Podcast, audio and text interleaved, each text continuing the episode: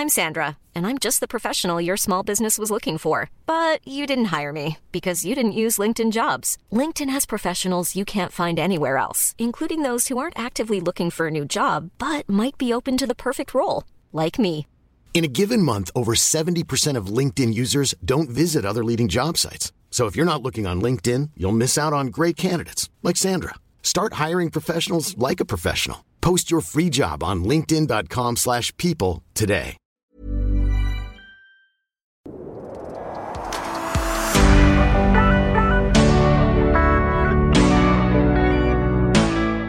Und willkommen in meinem Podcast Familienrecht mit Herz und Verstand. Mein Name ist Sandra Günther. Ich bin Rechtsanwältin für Familienrecht und in meinem Podcast erwartet dich ein bunter Strauß aus familienrechtlichen Themen sowie skurrilen, aber auch traurigen Erlebnissen aus meinem Berufsalltag. Viel Spaß beim Zuhören!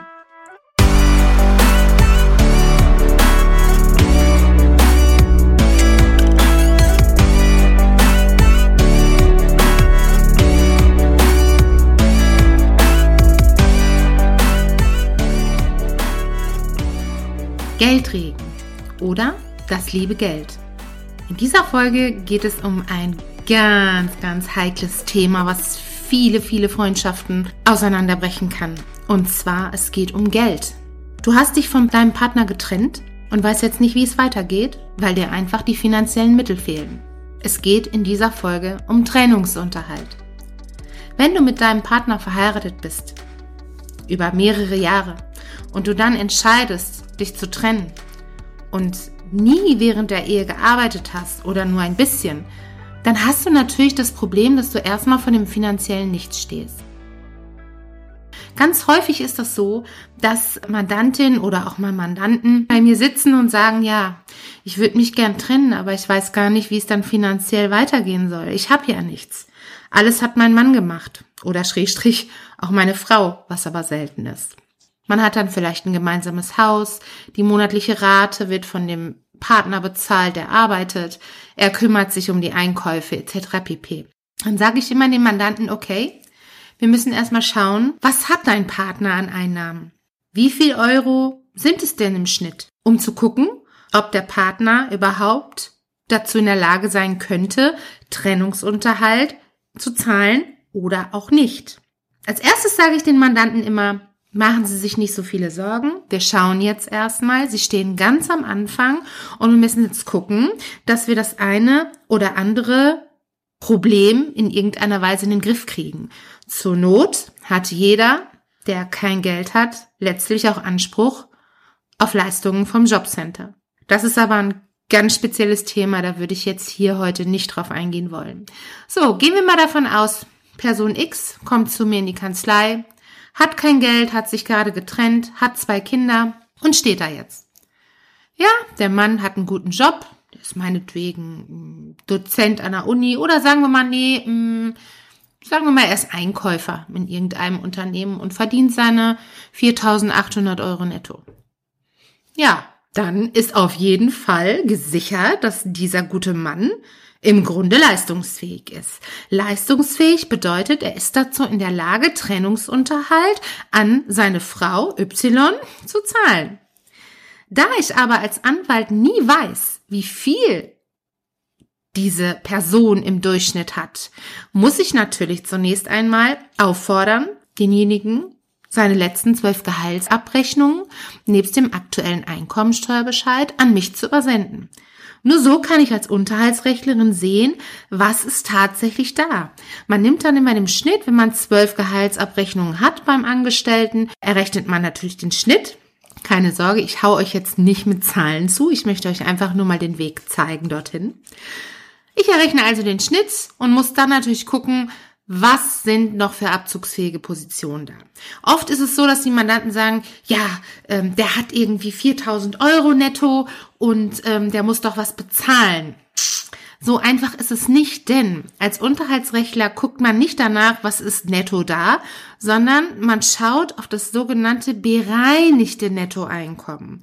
Bereinigt bedeutet, ich gucke, angenommen jemand hat 4000 Euro netto und dem gegenüber stehen richtig viele Schulden, die auch noch während der Ehe gemacht wurden, dann müssen diese Schulden natürlich in Abzug gebracht werden, bevor man den monatlichen Trennungsunterhalt dann errechnen kann.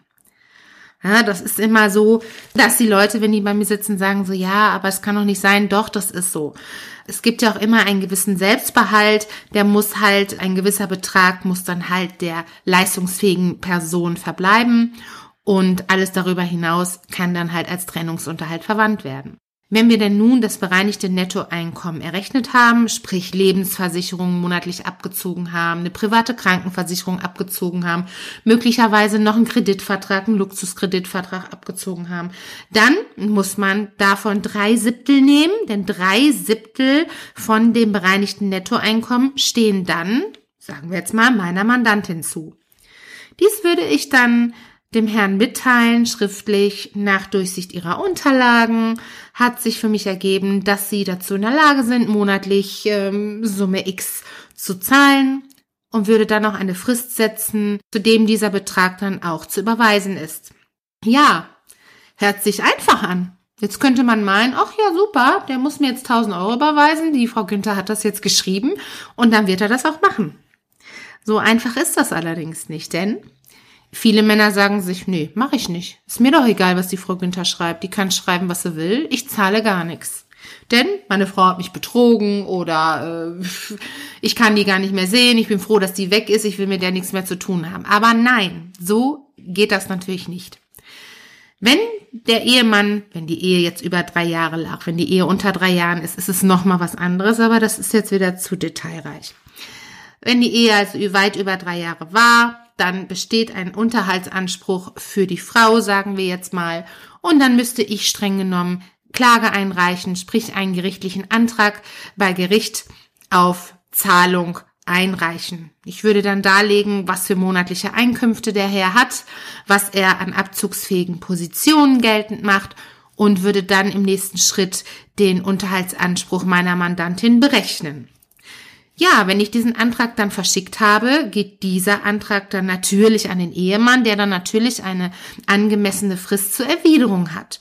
Und oft ist es dann natürlich so, oder in der Regel, dass sich die Leute dann natürlich auch einen Rechtsbeistand suchen, der dann natürlich versucht, den Anspruch mit diversen Argumenten zu schmälern oder so weit zu schmälern, dass gar kein Anspruch mehr da ist. Unterhaltsrecht ist wirklich tricky. Das kann ich an dieser Stelle mal sagen. Man sagt nicht umsonst, drei Juristen, sechs Meinungen. Da sitzt dann der Richter in der Verhandlung, ich und die Gegenseite und im Zweifel hat jeder ein bisschen was anderes an Summe raus. Es ist natürlich, viele Punkte sind natürlich, sagen wir mal so, nicht fix. Ne? Die Rechtsprechung, die hat verschiedene Urteile. Wie ist das zu bewerten, wenn jemand einen Firmenwagen fährt? Wie ist das zu bewerten, wenn Mieteinnahmen da sind? Die sind natürlich als Einnahme zu qualifizieren. Was ist, wenn äh, die Gegenseite noch Schwarzgeld erwirtschaftet? Kommt man daran? Ja oder nein? Es wird natürlich in der Regel bestritten. Aber natürlich ärgert das dann eine Mandantin oder ja, eine Klientin von mir, wenn sie weiß, dass der Mann noch nebenbei irgendwie 1000 Euro erwirtschaftet und das nirgendwo angesetzt werden kann. Das ist eine Sache, da kann man dann leider auch gar nichts machen, denn wenn man keine Beweise dafür hat, was du in der Regel dann nicht hast, es sei denn, du hast einen Detektiv darauf angesetzt, dann kannst du da nichts machen. Also Unterhaltsrecht birgt so viele Fallstricke und in, in keinem Rechtsbereich kommt es öfter zu Problemen, also im familienrechtlichen Bereich, wie im Unterhaltsrecht. Letztlich ist es so, dass der Richter dann natürlich beide Beteiligten anhört und dann eine Prüfung, eine rechtliche und eine rechnerische Prüfung vornimmt und man dann am Ende möglicherweise hört, ja, der Anspruch, den Sie geltend machen, Frau Günther, der ist richtig der Höhe nach. Oder es kann auch sein, dass der Richter sagt, okay, mh, da ist noch das eine oder andere anzusetzen, abzuziehen bei der Gegenseite. Ich schlage Ihnen folgenden Vergleich vor. Vergleich.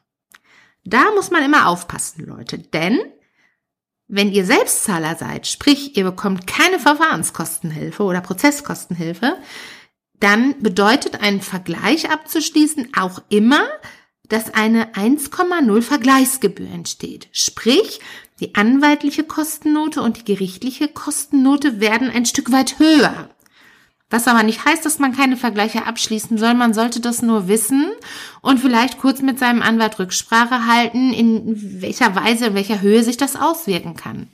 Ein Vergleich wird in der Regel ja dann geschlossen, damit man eine Win-Win-Situation schafft und sich jeder der Beteiligten, und jetzt kommt mein Lieblingswort im ironischen Sinne, abgeholt wird. Ja, man holt die Leute ja emotional ab. Ja, so heißt es. Und oft ist es wirklich so, dass, dass dann die Beteiligten sagen so, ja, wir haben so viel Nerven und Mühen und Geld schon reingeschossen. Dann einigen wir uns an dieser Stelle auf einen Betrag von meinetwegen 800 Euro. Kosten gegeneinander, Gerichtskosten und Anwaltskosten. Und dann sind wir auseinander, was den Trennungsunterhalt anbelangt. Ne?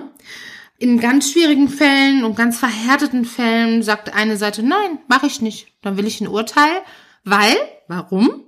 Wenn ein Urteil, oder es heißt ja im, ne, korrekterweise heißt es Beschluss, nicht mehr Urteil, wenn ein richterlicher Beschluss ergeht, dann hat natürlich jeder der Beteiligten die Möglichkeit, eine Etage höher zu gehen, sprich zum OLG, zum Oberlandesgericht.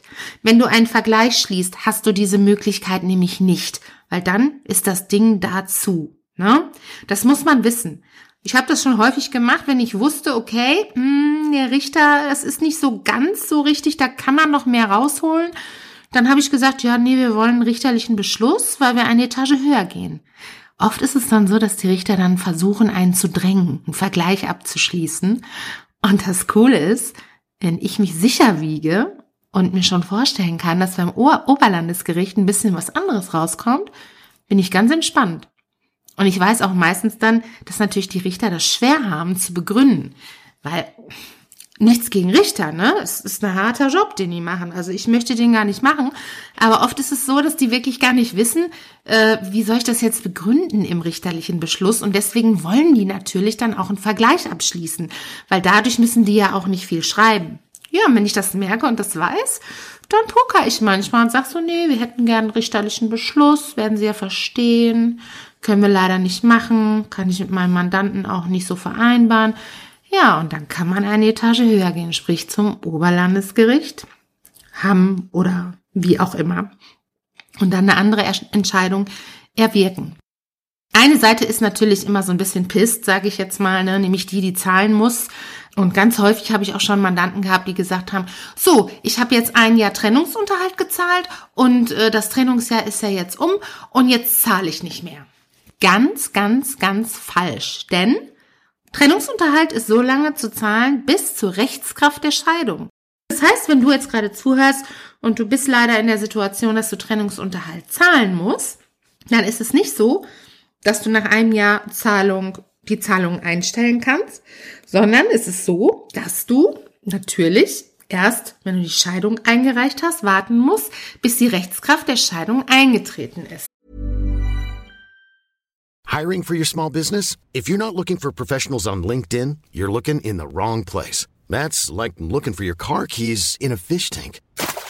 LinkedIn helps you hire professionals you can't find anywhere else, even those who aren't actively searching for a new job but might be open to the perfect role. In a given month, over 70% of LinkedIn users don't even visit other leading job sites. So start looking in the right place. With LinkedIn, you can hire professionals like a professional. Post your free job on linkedin.com slash people today.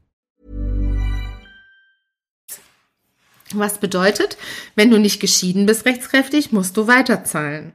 Und das äh, sollte man wissen, denn derjenige, der Trennungsunterhalt bezahlt, ist natürlich darauf bedacht, dass er möglichst schnell die Scheidung einreicht und möglichst schnell die Scheidung durchkriegt.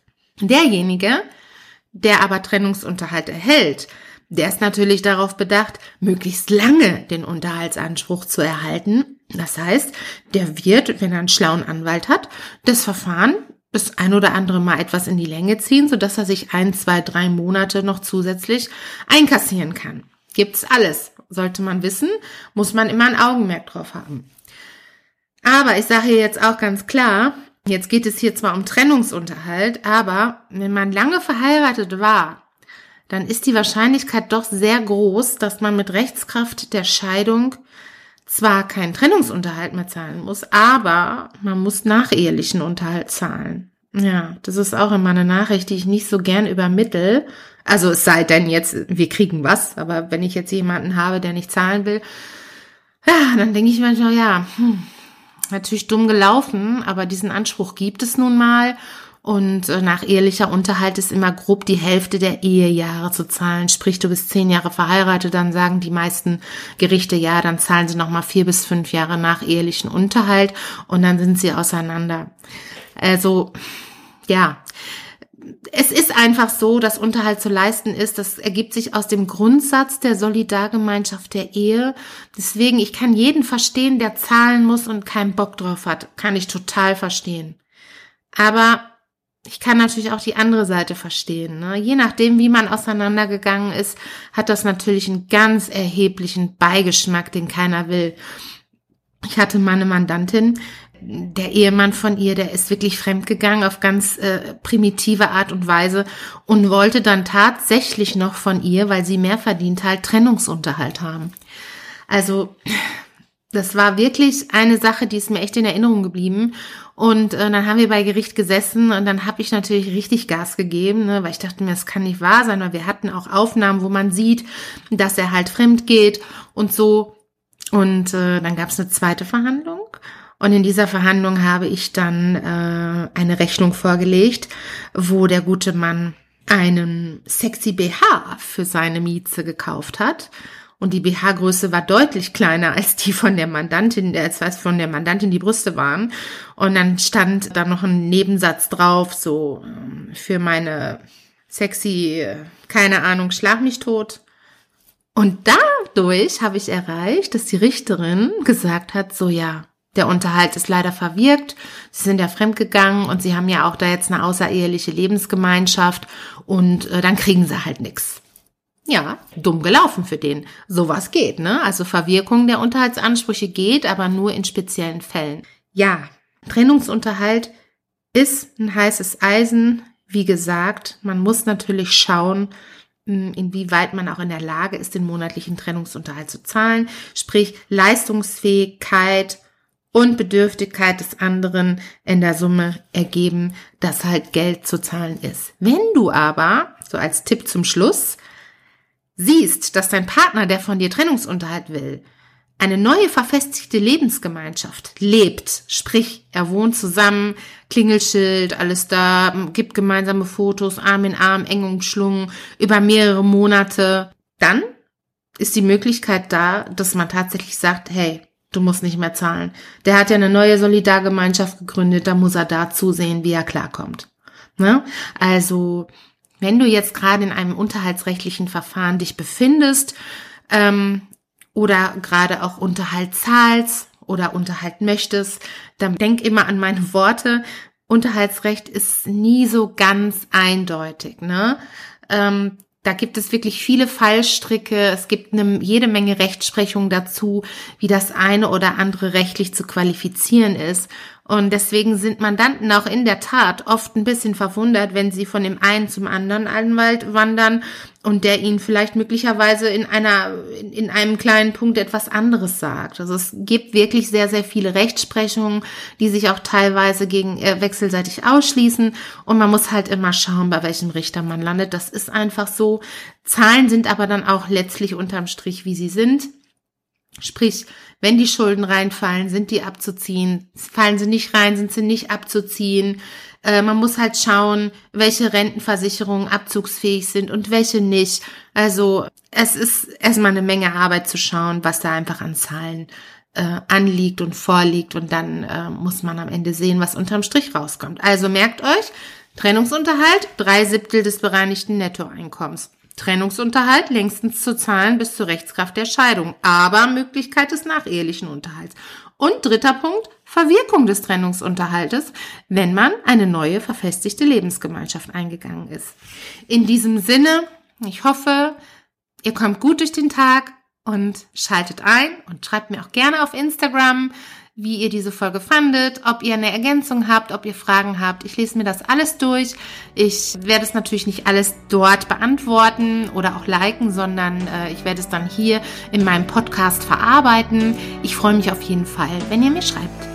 Wenn dir dieser Podcast gefallen hat, würde ich mich natürlich sehr freuen, wenn du mich bewertest, gerne auf Apple Podcast oder Spotify. Liebe Grüße, bis dann.